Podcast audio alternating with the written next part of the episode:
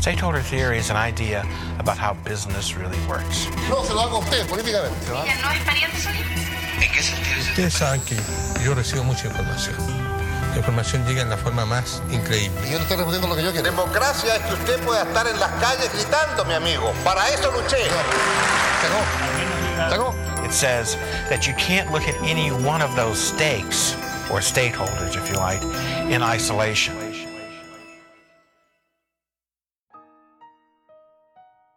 Bienvenidos a un nuevo episodio de Stakeholders. En esta oportunidad nos acompaña Renata Santander, directora del Instituto Nacional de la Juventud INJUV. Renata, bienvenida a Stakeholders.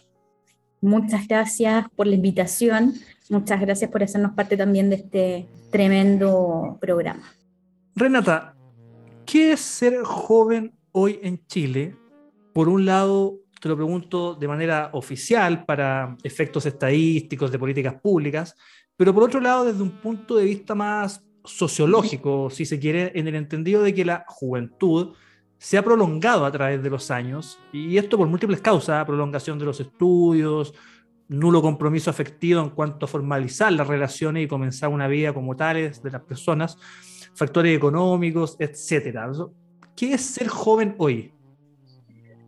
Bueno, yo creo que ser joven hoy en siglo XXI, año 2021, significa eh, una invitación, una invitación importante a ser disruptivo, una invitación importante también eh, a no ser el futuro de Chile, sino que a ser el presente, a hacernos parte nosotros como jóvenes de los distintos cambios sociales que nuestro país ha vivido y que finalmente en gran medida se han visto impulsados, se han visto liderados por personas precisamente jóvenes. Eh, hoy en día nuestro país asume como juventud las personas entre 15 y 29 años eh, que, son parte de nuestra sociedad, pero efectivamente el ser joven finalmente, yo siempre lo digo en todos los lados donde voy, es eh, el sentirse joven más que el, el, ser catalogado como joven. Así que la, la juventud puede durar finalmente cuanto uno determine que así dure creo que, que, la mayor invitación y el mayor protagonismo eh, de hoy significa precisamente hacernos cargo de, de, los cambios importantes que han ocurrido en nuestro país y que van a seguir ocurriendo.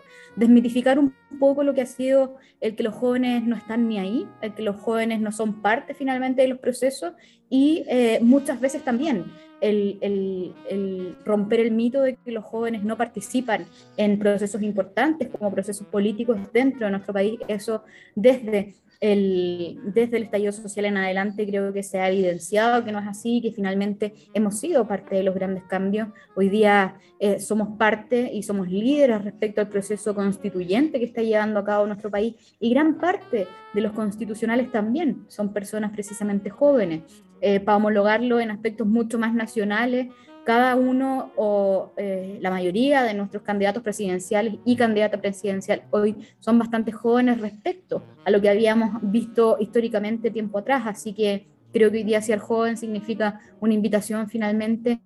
a romper los esquemas, a ir avanzando eh, y también, por supuesto, hacerse parte de esta construcción social que lo hacemos todos y todas. Renata, este año el INJU está de aniversario, cumplió 30 años. Yo supongo, sin conocer mayormente el detalle de las principales políticas que llevan a cabo o de las prioridades que cada gobierno le, le ha puesto al INJU, supongo que hay algunos temas que han sido transversales y permanentes en el tiempo, como por ejemplo el embarazo adolescente, el consumo problemático de alcohol y drogas o la depresión. Pero, ¿cuáles han sido las prioridades del INJU en este gobierno ¿Y qué políticas públicas han llevado a cabo? A ver, ahí es bien importante. Yo eh, creo que, que, si bien eh, este año cumplimos 30 años, la estabilidad y el statu quo finalmente respecto a cómo hemos podido incidir, las distintas políticas públicas ha cambiado y ha evolucionado también. Hoy día, los principales temas a los cuales nosotros estamos abocados y los cuales estamos impulsando también de acuerdo a, lo que significa y lo que ha significado la pandemia en nuestro país, tiene que ver precisamente con temas de salud mental. Hoy día, lamentablemente, todavía vivimos en un país en el cual la salud mental es muy cara, es muy eh, eh, caro finalmente poder acceder a ella y es por eso que hemos impulsado desde el año 2020 en adelante un programa muy, muy interesante que se llama Hablemos de Todo. Y este programa lo que hace finalmente es poder entregar información de interés juvenil a las y los jóvenes, pero también acercar de forma absolutamente gratuita una atención psicológica por parte de psicólogos y psicólogas, además en un formato súper distinto que es a través de un chat. Eh, hoy día uno de nuestros principales programas y una de nuestras principales iniciativas precisamente apuntan a poder mejorar y acercar a las y los jóvenes que siempre hemos sido bien reticentes al primero poder consultar eh, y ocuparnos también de nuestra salud mental a tiempo. Así que es uno de los eh, ítems que estamos potenciando, que queremos que sea finalmente eh, una preocupación cultural que esté mucho más arraigada de lo que está hoy en la población joven. Otro tema que es bastante importante y que también hemos potenciado de cara a la pandemia tiene que ver con el emprendimiento. Gran parte de las y los jóvenes en época de pandemia lamentablemente tuvieron que dejar sus estudios, ya sea para salir a trabajar y contribuir con sus familias o bien para em, poder hacer alguna otra actividad productiva que finalmente llevase recursos a, a las propias. Y es por eso que hemos observado que finalmente las opciones de poder emprender eh, y de, aprender también distintos oficios han sido una de las alternativas eh, las cuales las y los jóvenes han tomado de manera súper eh, propia y han hecho parte de ellos en este desarrollo, no solamente de la pandemia, sino que un tiempo importante hacia atrás hasta ahora. Y es por eso que hemos también potenciado todos los que son nuestros programas de emprendimiento, como el programa Creamos, que finalmente entrega a través de distintas mentorías con distintos expertos la posibilidad para niñas niños y jóvenes de poder eh, optar finalmente a una mentoría en una área o en una temática de interés. Esta mentoría luego se transmite o se traduce, mejor dicho, en un emprendimiento concreto con un plan, por supuesto, de trabajo, con un plan de negocio y obviamente acercar finalmente eh, eh, la cultura y el lenguaje del emprendimiento a las y los jóvenes. Ahí tenemos el, el glosario chileno del emprendimiento que nació desde INJUF, que está en digital, lo pueden encontrar en www.injuf.gov.cl, el cual da cuenta finalmente de este lenguaje y cómo también dentro del mundo juvenil se ha integrado bastante bien. Tenemos programas como el, el Campus INJUF, que lo que hace es precisamente entregar eh, a través de distintos oficios eh, herramientas para que las y los jóvenes puedan desarrollarse, como una alternativa también en paralelo a lo que ha sido la educación superior o técnica profesional em, tradicional, y, la verdad es que hemos tenido un muy, muy buen recibimiento. Otro eh, elemento adicional a, poder potenciar estos espacios de emprendimiento son precisamente nuestros espacios de coworks que hemos creado a lo largo de todo, de, todo Chile. Eh, tenemos hoy día activos y funcionales siete InHubs, que son coworks, que funcionan precisamente la mayoría en las direcciones regionales de INHUB, con el objeto de poder brindar espacios de trabajo colaborativo a las y los jóvenes de región eh, y también con el objeto de que ellos mismos vayan armando sus redes y vayan teniendo eh, un espacio donde poder conversar, donde poder compartir experiencias y donde también eh, generar aprendizaje autónomo entre las mismas juventudes, programa que también ha tenido una muy, muy buena recepción y que además, dicho sea de paso, ha brindado a INJUF una cara distinta, una cara mucho más profesional y lo cual nos tiene muy, muy, muy contentos. Así que en eso hemos estado estos em, estos casi ya 2018, 2019, 2021, estos casi ya cuatro años que llevamos de este gobierno en particular, potenciando, como te digo, emprendimiento juvenil, oficios y desarrollo cívico y mental de las y los jóvenes. Renata, y respecto de la primera iniciativa que comentabas, el programa Hablemos de Todo,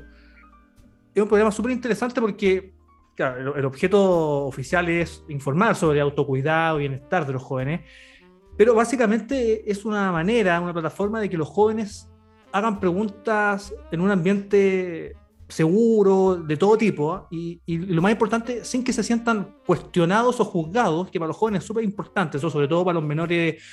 de 18 años que están en, en, la enseñanza media, sobre todo, y que muchas veces tienen dudas que no se atreven a hacerles a sus, a sus padres, a sus hermanos, a su núcleo familiar,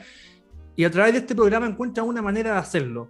Cuéntanos un poco cuáles han sido los hallazgos que han tenido en este programa o cuáles han sido las preguntas que más se repiten. A ver, hay varias cosas. Este programa nace precisamente desde la identificación, primero, como te comentaba, respecto a eh, la poca accesibilidad que hemos tenido nosotros los jóvenes a la salud mental, pero también de una identificación de un problema muy, muy grande que tiene que ver con las confianzas de los jóvenes hacia las instituciones, y aquí no me quiero referir solamente a las instituciones públicas, eh, al Estado en general, sino que también a las instituciones que eventualmente debiesen eh, velar por eh, el óptimo respeto de los derechos de cada una y cada uno de los jóvenes de nuestro país. Por ejemplo, hemos tenido casos eh, en los cuales, por ejemplo, donde ha habido violencia dentro de los pololeos, las niñas han optado por generar eh, las denuncias ante carabineros y ahí tenemos un caso muy, muy lamentable en donde una, una joven finalmente fue, hizo la denuncia por violencia dentro de su pololeo, la mandaron de nuevo a su casa y finalmente terminó esa, ese caso en un suicidio el mismo día en que los mismos carabineros la enviaron de vuelta a la casa. Eh, finalmente, lo que hemos identificado a través de distintos sondeos, a través de distintos estudios que se hacen desde el mismo INJUF, eh, es que esta eh, desconfianza de que las instituciones finalmente puedan resolver los problemas que tienen y que aquejan finalmente los jóvenes, se traduce en que finalmente las y los jóvenes no consultan, no preguntan, no conversan, precisamente por temor a recibir una respuesta no deseada, a escuchar lo que muchos, muchas veces no quieren escuchar, y es por eso precisamente hicimos un catastro de, eh, comparado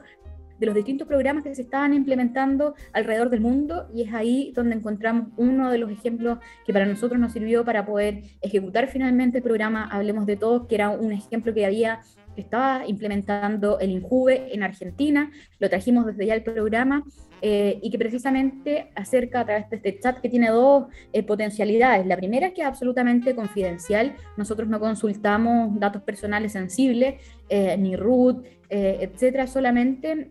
ciudad, solamente género, entre otros, y el objeto de esto es que finalmente los jóvenes puedan resguardar su identidad al momento de conversar o consultar con una profesional. Lo segundo es que precisamente como se trata de profesionales y no eh, de máquinas finalmente que están al otro lado del chat, lo que nos permite es poder generar una conversación en base efectivamente a un ambiente absolutamente contenido en el cual eh, nuestras y nuestros profesionales nos permiten ir identificando respecto eh, a cuáles son finalmente los factores de riesgo que esa persona que está consultando tiene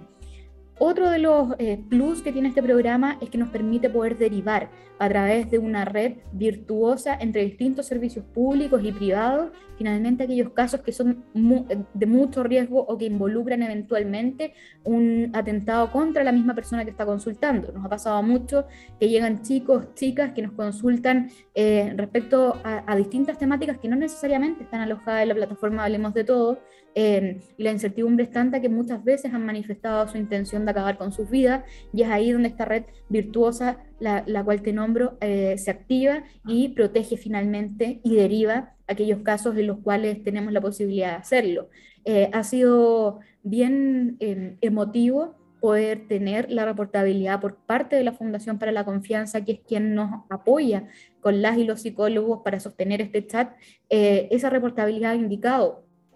que muchas de las preguntas, eh, la mayoría, tienen que ver precisamente con estados anímicos depresivos por parte de los jóvenes. Luego de ello, eh, tenemos también, según el segundo en segunda prioridad, por así decirlo, aquellas temáticas que tratan respecto a condiciones o eh, actitudes respecto a discriminaciones en, varios sentidos, no solamente discriminaciones por orientación sexual, que hoy día se ha dado mucho en la población joven, sino que también por dónde resides o por dónde no resides, eh, por con quienes te juntas o con quienes no te juntas, y eso finalmente, eh, sobre todo en época de pandemia, se ha agravado mucho más y ha generado aún más cuadros depresivos dentro de nuestras juventudes. Eso es lo que más hemos identificado de un tiempo a esta parte eh, y potenciado, por supuesto, con, em, con la pandemia no, no, ha sido nada fácil. Así que eh, la verdad es que estamos contentos con los resultados, contentos con los resultados respecto a cuánto están consultando. Hoy, eh, las y los jóvenes, hoy día tenemos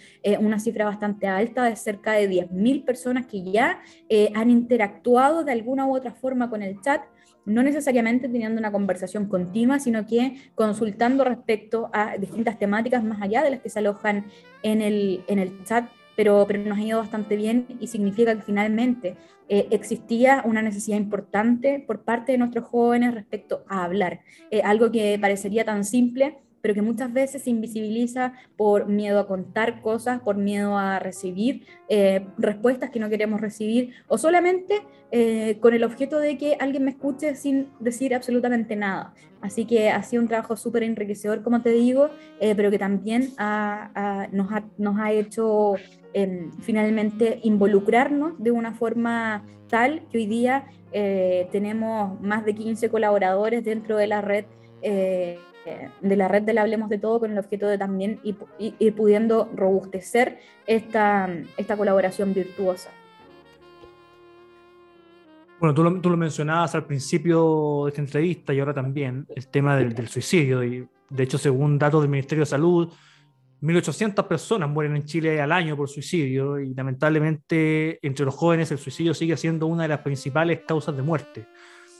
Considerando que los efectos de la pandemia han tenido un impacto enorme en la salud mental de todos los chilenos, independiente de su rango etario, pero en particular en los jóvenes, estas cifras resultan preocupantes. ¿Cómo han visto esta situación desde el INJUV? Mira, es sumamente preocupante porque hoy día pareciera que para las y los jóvenes la valoración finalmente de la vida es eh, bien inmediata.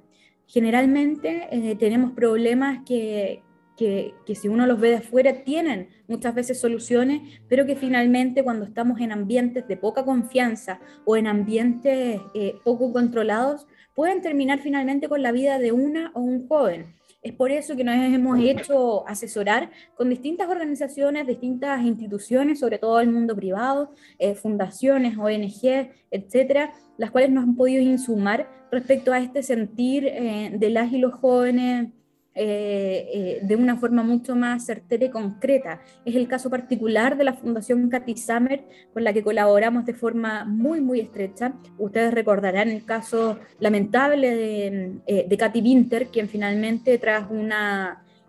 una, comillas, funa por redes sociales, determinó finalmente acabar con su vida. Hoy día lo vemos como, como casi em, como casi un problema menor, pero en ese momento, para ella en particular, en un ambiente X, eh, significó el tener que acabar con su vida para poder terminar con el sufrimiento con el que estaba, el, que estaba llevando. Eh, y eso ha sido súper eh, súper chocante, súper rudo para nosotros el poder identificar que lamentablemente hemos estado obviando finalmente las sensibilidades y las percepciones de la población joven en general. Hoy día eh, las, generaciones son mucho más sensibles, son mucho más inmediatas, por tanto, los problemas también se hacen mucho más intensos eh, y las respuestas eh, muchas veces a esos problemas también son mucho más inmediatas y la determinación de tomar una u otro camino también es mucho más liviana. Por tanto, gran parte del trabajo que estamos generando, no solamente con la Fundación Cathy Summer, sino que también con otras, tiene que ver también con el poder transmitir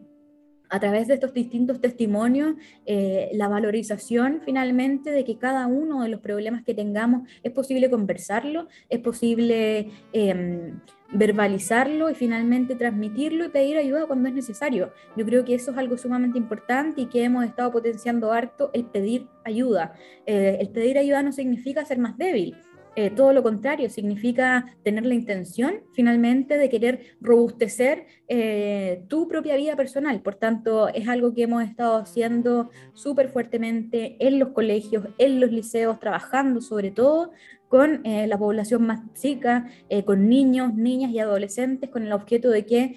poder prevenir para cuando ellos lleguen a ser jóvenes o adultos jóvenes finalmente este tipo de problemas. Renata, hay un hecho que es bastante complejo tanto de mm, analizar como de explicar, y que es la baja participación de jóvenes en política formal.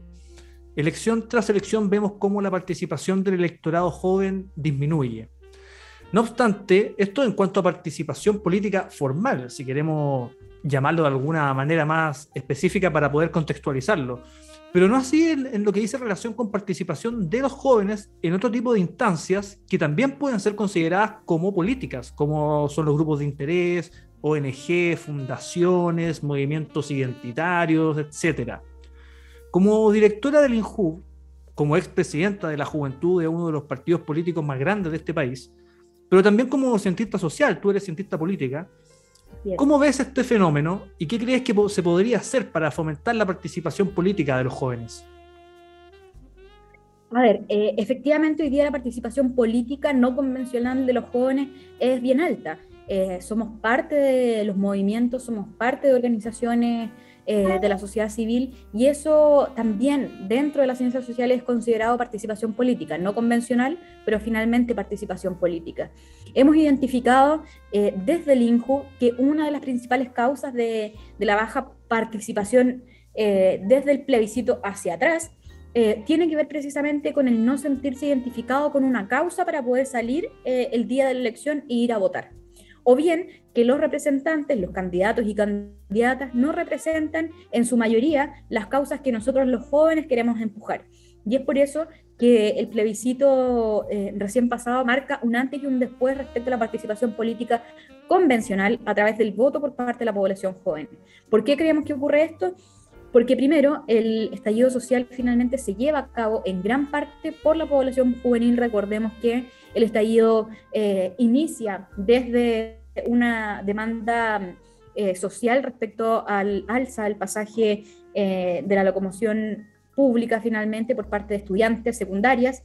y secundarios, y luego de eso deriva en lo que ya conocemos todo, un estallido social que finalmente vuelve a posicionar temáticas tan importantes como salud, pensiones, etcétera, eh, pero que inicia finalmente por una causa juvenil y se desarrolla también con mucha participación juvenil desde el interior del movimiento mismo. Es por eso que creemos que eh, en esta instancia en particular, las y los jóvenes nos sentimos parte de un algo, de un cambio o de un requerimiento de un cambio importante. Luego de ello, cuando se ejecuta el plebiscito, eh, eso se traduce en una, en una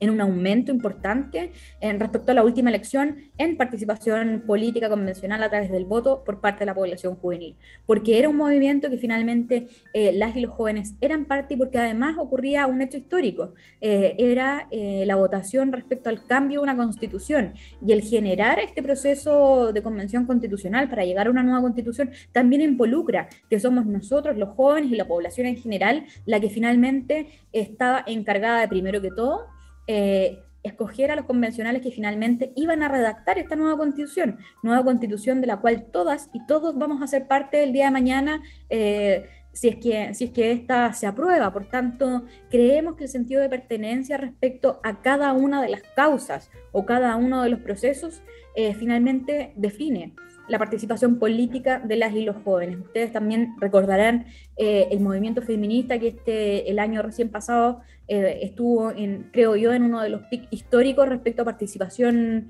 de las mujeres.